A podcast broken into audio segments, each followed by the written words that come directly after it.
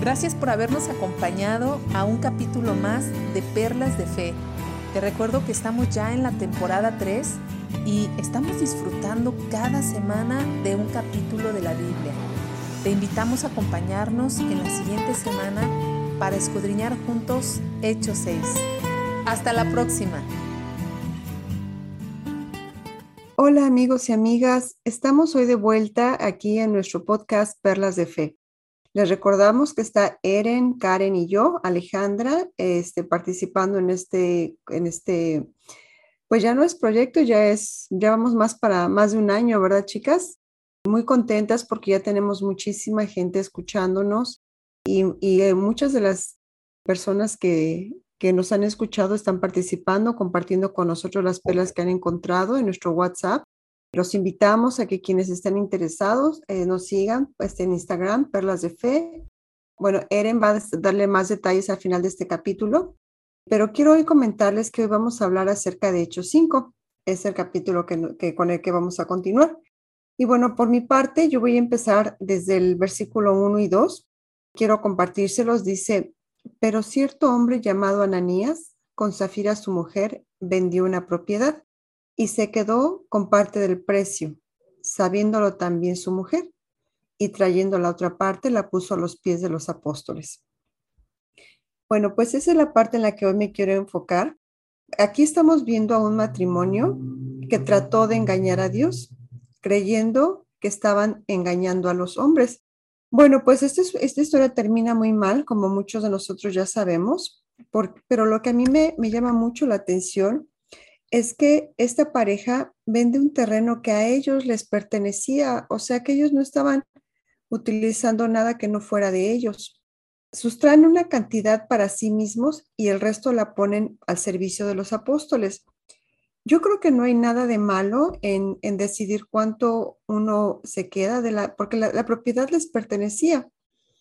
Pero en realidad, lo que a mí me, me hizo pensar eh, en, este, en este acto es que lo que ellos querían era ser alabados por la gente. La mentira que ellos, con la mentira con la que ellos empezaron, no fue no era necesario mentir, era una mentira innecesaria, porque Dios conoce los corazones y los expone a la luz. Cuando ellos son cuestionados, ambos mueren de una manera fulminante.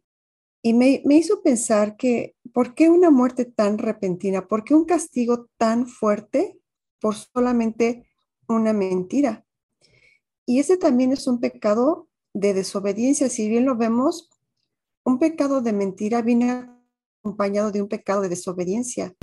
Ananías y Zafira desobedecieron a Dios porque sabiendo que no deberían de mentir, lo hicieron y tuvieron que pagar con sus vidas. Este parte de aquí me hizo pensar cómo un pecado trae compañeros y en este caso la compañía es la desobediencia. Pensemos en el caso de Moisés que no pudo entrar a la tierra prometida por su pecado de desobediencia. Eh, también vemos a Saúl que perdió el reino que Dios le había dado. Sansón perdió no solamente la fuerza, pero también perdió la vida. Fue traicionado por algunos de sus hijos y altos oficiales que intentaron quitarle la vida. El último caso que quiero comentar es acerca de la esposa de Lot, que se convirtió en estatua de sal. Y bueno, hay, muchísimos ejemplos más en la Biblia, como el hijo pródigo, que experimentó duras consecuencias de su desobediencia, que fue tan grande su ruina y su miseria, que hasta tuvo que comerse la comida de los cerdos. Mi comentario hoy es muy breve, pero me hizo pensar cuánto un pecado viene acompañado de otros pecados, y en este caso la mentira viene acompañado de desobediencia. Eh, pues este es mi comentario por hoy. Este me, me hizo reflexionar mucho en en las cadenas de pecado que a veces venimos generando y las consecuencias tan terribles, ¿no? Que venimos pagando, que podemos pagar. Muchas gracias. Ale, cuando dijiste el título de, lo que ibas a compartir, como que dije, ah, caray, pues qué raro título, ¿no? Eh, el pecado que trae compañía, ¿no? Pero este, ahorita que ya lo explicas, Wow, pues sí, tienes toda la razón. El, el insert que tienes o la meditación que tienes de que el pecado de mentira va acompañado con la desobediencia. Wow, esto me corta muchísimo eh, que el pecado de la mentira venga acompañado con desobediencia, porque es algo que Dios siempre nos ha llamado a la obediencia, ¿no? Incluso Mateo 28 nos dice, y enséñalos a obedecer, ¿no? enséñenlos a obedecer todo lo que yo les he mandado, ¿no? Entonces, el hecho de que este pecado venga con otro es como una cadenita, ¿no? Que se va desatando y que es grave, ¿no? Y la verdad que sí me corta muchísimo tu comentario, Ale. Y gracias por ese título, no, no lo había visto así, pero ahora que ya lo veo como lo explicaste, este, es muy convincente y voy a dejar que Karencita comente. Era el, mismo comentario, muy parecido al que yo tenía, pero te voy a agregar un poquito, Ale, a, la parte tuya, pero voy a dejar que Karencita comente acá.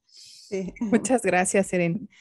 Fíjate, Ale, que a mí me hiciste recordar también la escritura que nos indica cómo es el proceso del pecado y mm. cómo el pecado nace y termina en muerte espiritual. Sí. Ahorita les anexo, ahorita les comento la, escritura porque no la tengo memorizada.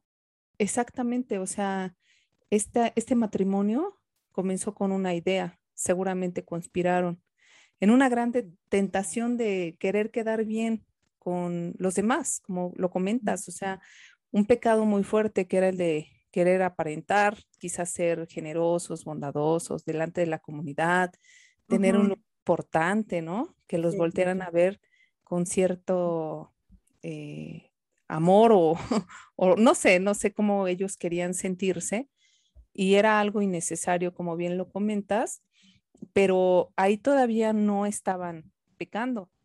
Sí. Después, después eso que dices, o sea, me encanta cómo lo vas eh, indicando, ¿no? Que el pecado viene acompañado de otro pecado. Ya, ya tenían la tentación y después la llevaron a cabo y entonces ahí pecaron pero después también tenían otros pecados compañeros, ¿no? Igual. Así es. Terriblemente. pero este, pues sí, me hace reflexionar mucho en, cómo podemos frenar, podemos frenar algo como una simple mentira. Para ellos a lo mejor era algo muy fácil. Vamos a mentir, pongámonos de acuerdo, nadie se va a dar cuenta, pero no contaban con que Dios ve todo y que ya ya Pedro sabía lo que estaba pasando, ¿no? Y como dice Pedro, no le mintieron a, la gente, le mintieron al Espíritu Santo, ¿no? Pero bueno, es increíble, podríamos tener aquí una gran charla de este tema, me, parece muy interesante. Gracias. Yo honestamente solo tengo muy poquito que agregar a lo que Ale ya compartió y creo que la médula de, de, de esa sección, Ale, está es eso, ¿no? El, que, el querer complacer a la gente eh, antes de complacer a Dios. Y bueno, la parte de, de Hechos 5, 8, donde, eh, bueno, ambos esposos son cuestionados y cuando la esposa llega a ser cuestionado, Pedro le pregunta, ¿fue este todo el dinero que tú recibiste, que tú y tu esposo recibieron por la venta de su terreno? Sí, contestó ella, ese fue el precio. Entonces ahí vemos la mentira, como comenta Sale, eh, que es una cadena y me gusta mucho esa parte. Pues yo solamente les quiero decir que desde mi perspectiva también algo que veo es que este es el comienzo de una nueva iglesia, ¿no? Es el comienzo de, pues del reino en esta tierra. Entonces, eh, Dios ha mandado a su Hijo a morir eh, por el pecado nuestro, pero algo que encontró Dios cuando mandó a su Hijo fue religiosidad. Saben, él batalló muchísimo con los maestros de la ley, los fariseos, los saduceos, que tenían muchas reglas, ¿no? Y que por lo general sabemos por los comentarios mismos de Jesús que les interesaba mucho las apariencias. y Jesús los reta, ¿no? Los reta porque les dice es el corazón lo que cuenta y finalmente él eh, pues es crucificado por ellos. Ese mismo pecado, pienso yo que en el fondo de todo esto, de Zafira, también eh, se encuentra ahí, ¿no? Es, es, la, como una raíz de ese pecado es la religiosidad, el querer aparentar, ¿no? Ciertas, uh, cierta cuestión delante de los hombres, ¿no? Para ser admirados y olvidándose que el corazón de la iglesia está en Dios. Y yo esa parte la quería, la quería agregar. Hay una escritura eh, en Juan 4, en el 23 y 24, donde dice eh, Jesús aquí, pero se acerca el tiempo, de hecho ya ha llegado cuando los verdaderos adoradores adoran al Padre en espíritu y en verdad. El Padre busca personas que lo adoren de esa manera, pues Dios es espíritu. Por eso todos los que le adoran deben hacerlo en espíritu y en verdad. Y eso es por lo que por lo que Cristo muere aquí, ¿no? Por la verdad. Y pues qué fuerte, ¿no? Que estos ambos uh, esposos mueren por este engaño, ¿no? Y por esta por esta religiosidad que ellos quieren vivir nuevamente, ¿no? Cuando Dios los ha llamado a separarse. Sí. Y pues ese era mi comentario. Sí, Eren, muchas gracias. Yo creo que sí es muy es muy fuerte esta parte de hacer las cosas por por lucir bien, ¿no? Uh -huh. Este, no es fácil dar sin que nadie lo sepa. Ajá. ¿No? Sí, es, sí, es, sí. Es algo bien retante porque es, es como quitarte tú misma el mérito Mm, ¿no? de lo que estás haciendo y, y es una tentación, ¿no? Es una tentación muy fuerte el que la gente sepa. En la edad de del social media, además, ¿no? Donde todos estamos en, en Facebook, Instagram, ¿no? Y, y todas las cuestiones que vienen con, con la publicación de mira lo que, ¿no? Eh, La tentación Pero de más- mira lo que yo, ¿no? No, yo creo que más que eso, o sea, yo creo que es, es el compartir y todo eso. Hay, cosas, hay cosas sí que se comparten, pero creo yo que lo más difícil es lo que estás haciendo en secreto, lo que das a los demás en secreto. Y eso es algo como que muy difícil para mí. Bueno, pienso yo que es no, no sacar ese, ese orgullo de decir, ah, pero miren lo que estoy haciendo en secreto, ¿no? Y, y puede, puede la gente pasar por egoísta o no sé, pero simplemente lo mantiene en secreto. ¿no? Y eso es, es- no, no es fácil. Y yo creo que eh, fue la tentación también en la que cayeron este, Ananías y Zafira, ¿no? Sí. De decir, este, miren lo que estamos haciendo. Porque tenían todo el derecho de su dinero, ¿no? Pero sí creo que es una, es una área como es, es un área gris, ¿no? El, el dar en secreto no es fácil mantenerlo en secreto. Porque a veces, a veces la persona es juzgada y esto, y uno se, bueno, las personas se tienen que como que morder la lengua y decir, no lo voy a decir, ¿no? Este, y, y recibir tal vez ju- ser juzgado y, y seguir, y, se- y seguir callado. ¿no? Entonces pienso que sí, ese punto es muy, muy fino, ¿no? Es una línea muy fina y estas personas hacen lo que, lo que, lo que satisface a la sociedad. Muchas gracias, era muy interesante tu, tu comentario. Sí, Ale. Sí, así es, coincido, Ale. Creo que esa línea es como muy delgada. Jesús mismo pedía que se guardara en secreto cuando se ayudaba a los demás, Sí. incluso eh, hasta para orar, ¿no?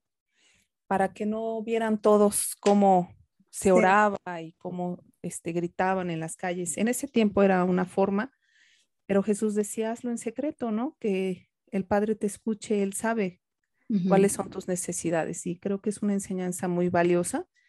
Y bueno, pues aquí estamos viendo los comienzos de la iglesia y creo que tenía que haber una buena llamada de atención para este matrimonio, Sí. Porque tenía, se comenzaba este proyecto, que por cierto, bueno, pues aquí comienzo mi comentario, ¿no? Un proyecto que me gustaría eh, compartirles, que para mí fue de mucho eh, gusto leer estos versículos. Están, eh, me voy a ubicar aquí en el versículo 32 y voy a, a leer un poquito. Dice, nosotros somos testigos de estas cosas y también lo es el Espíritu Santo, dado por Dios a todos los que lo obedecen. Aquí, bueno, Pedro está hablando de que ellos son testigos de todo lo que Jesús hizo y del significado de las palabras que ellos daban al pueblo, pero pues ya sabemos que estaban muy enojados con ellos porque hacían muchos milagros.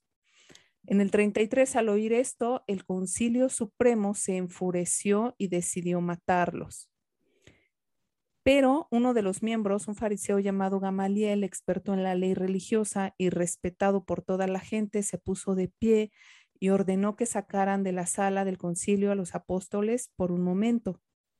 Entonces les dijo a sus colegas, hombres de Israel, tengan cuidado con lo que piensan hacerles a estos hombres. Hace algún tiempo hubo un tal Teudas, quien fingía ser alguien importante. Unas 400 personas se le unieron, pero a él lo mataron y todos sus seguidores se fueron cada cual por su camino. Todo el movimiento se redujo a nada. Después de él, en el tiempo en el que se llevó a cabo el censo, apareció un tal Judas de Galilea. Logró que la gente lo siguiera, pero a él también lo mataron y todos sus seguidores se dispersaron. Así que mi consejo es que dejen a estos hombres en paz, pónganlos en libertad. Si ellos están planeando y actuando por sí solos, pronto su movimiento caerá. Pero si es de Dios, ustedes no podrán detenerlos.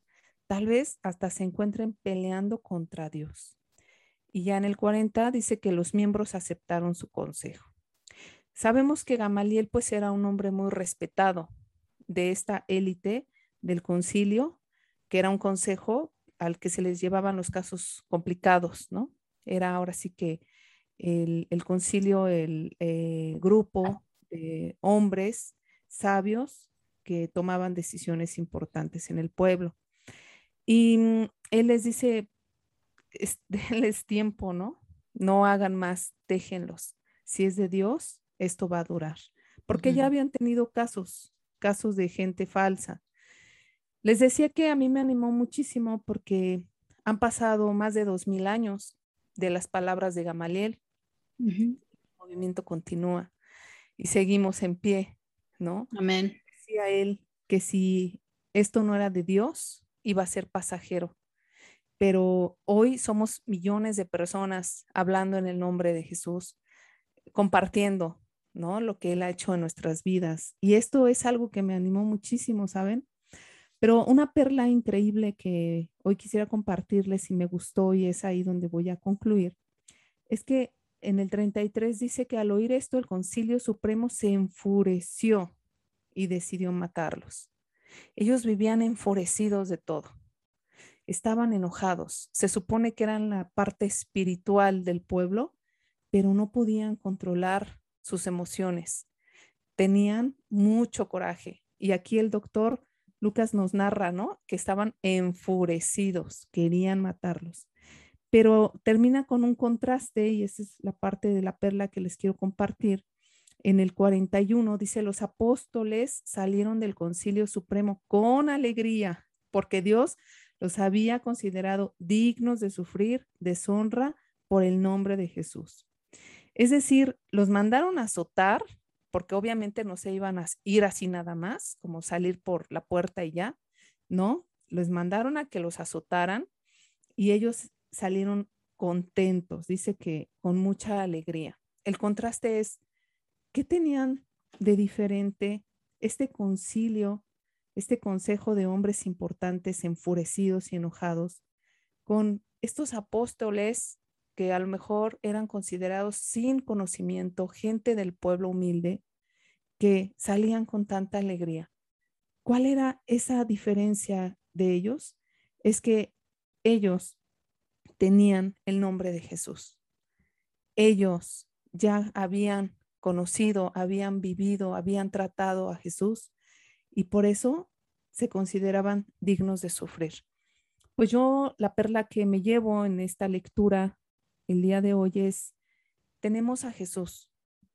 Han pasado dos mil años y Él sigue vivo en nosotros y seguimos saliendo adelante en medio de los sufrimientos, en medio de la persecución, en medio de situaciones que a veces parecen no tener solución, en medio del estrés, en medio del dolor, en medio de la depresión, en medio de muchas situaciones, seguimos en pie, ¿no? y Jesús sigue haciendo milagros y sigue habiendo testimonios de gente diciendo, Jesús hizo esto en mi vida, como estos hombres salieron llenos de alegría y hoy pues tenemos que sentirnos muy dichosas de poder decir, conozco a Jesús, ¿no? Y en su nombre salgo, salgo adelante, salgo este, con alegría de, las situaciones. Pues yo con esto eh, me quedo hoy y es parte del aprendizaje que tuve con este capítulo y pues se las quería compartir. Muchas gracias, Karencita. Este, esa, esa parte de la escritura que dice, si esto es de Dios, ¿no? Si esto es de Dios. Y me gusta mucho porque es algo que he puesto en práctica en mi vida, ¿no?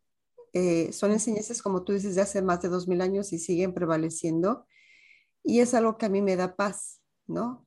Si esto es de Dios, ¿no? Eh, lo que sea, va a prevalecer, se va a, va a desaparecer, va a continuar o no, es la confianza, ¿no? Si es de Dios, así será, ¿no? Y si no es de Dios, no hay por qué tener miedo, ¿no? y, yo me quedo con esa parte porque esa parte a mí me da muchísima paz. Muchas gracias. Muy linda tu perla, Karen, muchas gracias. Y el enojo, ¿no? Eso me libró de estar enojada, ¿no? Bueno, me enojo, pero fíjate que sigue, sigue habiendo enojo, ¿no? O sea, mucha gente sigue enojándose por el nombre de Jesús, ¿no? Eh, digo, lo ves en el mundo y hay, hay burlas, hay, hay, ciertas críticas, etcétera, ¿no? Eh, digo, eso no ha cambiado mucho, pero tienes razón, la alegría, digo, de haber sido azotados, pero haber sido, sido dignos, ¿no? Qué increíble contraste ahí entre el enojo y la alegría de ser dignos este, por, por los azotes. Y algo increíble que también me gustó mucho de esta sección de lectura es que Gamaliel les dice, este, igual y se van a encontrar peleando contra Dios, ¿no? Exacto. Qué duro, ¿no? O sea, a ver quién puede, o sea, quién va a ganar, calcula la batalla, como dicen, hace el cálculo de, de tus pérdidas, ¿no? Como cuando vas a una batalla, ¿no? Que dices, con cuántos hombres vas a ir, ¿no? Ellos, estos hombres se hicieron un cálculo de que si era de Dios, no iban a ganar esa batalla, ¿no? Y sabiamente no los mataron, ¿no? Y, creo que Gamaliel se estaba llevando por la razón de lo que estaba viendo, porque él, estaba observando, era un hombre listo. Muy sabio. Después vamos a ver, muy sabio, vamos a ver más adelante que fue quien preparó a, a Pablo, ¿no? Que mm. fue maestro de Pablo, pero bueno, eso ya lo, veremos en, otros, en otro libro. Pero él estaba eh, llenándose de la razón y los demás miembros del consejo estaban llevándose por las emociones, ¿no? Ah, sí. no, matémoslos, no lo hagamos aquí porque si no nos van a apedrear, ¿no? Pero sí, o sea, ¿cuántas veces no, no fueron eh, apresados los discípulos por el enojo de estos hombres que ya no soportaban ver lo que pasaba alrededor de la iglesia. Pero bueno, Gamaliel tuvo un grado de razón y estas palabras lo muestran, muestran la sabiduría de este hombre. Pues qué increíble, qué increíble capítulo, ¿no, chicas? Muy padre, muy padre, me gustó. Todos me, todos me gustan. Sí. Los comienzos de la iglesia. Los comienzos de la iglesia son increíbles y de todo lo que aprendemos, eh, muy, muy padres perlas encontradas. Gracias, chicas. Ha sido muy, bonito su trabajo. Me, me, me, me agrega, ¿no? Mm, agrega a, lo que, a lo que aprendo. Y esperamos ustedes también, amigos, que, que sientan que, que agregamos a su conocimiento. Muchas gracias. Gracias por acompañarnos en este episodio. Estamos en correo electrónico perlasdefe.gmail.com eh, también les agradecemos cualquier apoyo que nos puedan brindar a través de nuestra página de patreon.com. Estamos en Perlas de Fe Podcast. Y bueno, síganos en todas las redes sociales. Quisiéramos escuchar sus comentarios y poder conectar con cada uno de ustedes. Los vemos la siguiente semana. Los pecados no vienen solos. La mentira siempre trae compañeros. Esos compañeros generan una gran bola de nieve que parece no detenerse. Sin embargo, para Jesús no hay imposibles. Amigos y amigas, estamos ya en Hechos 5, en donde vamos a encontrar valiosas perlas de fe. Te invitamos a disfrutar con nosotras de todo este conocimiento. Bienvenidos.